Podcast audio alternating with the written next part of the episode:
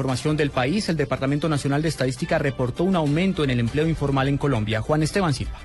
El director del DANE, Mauricio Perfetti, se refirió a la cifra de desempleo de 9.1 con la que cerró el país el año 2014, la más baja registrada en 14 años. Según Perfetti, el empleo asalariado sigue aumentando y en el trimestre creció 3.5 veces lo que aumentó el empleo informal.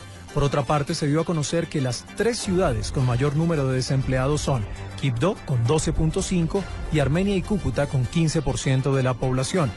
Las ciudades que registraron la menor tasa de desempleo fueron Bucaramanga con 8.2, Barranquilla 7.9 y San Andrés se llevó el primer puesto con 7%. También destacó el hecho de que en 16 de 23 ciudades se haya visto reducción significativa de la tasa de desocupación. Juan Esteban Silva, Blue Radio.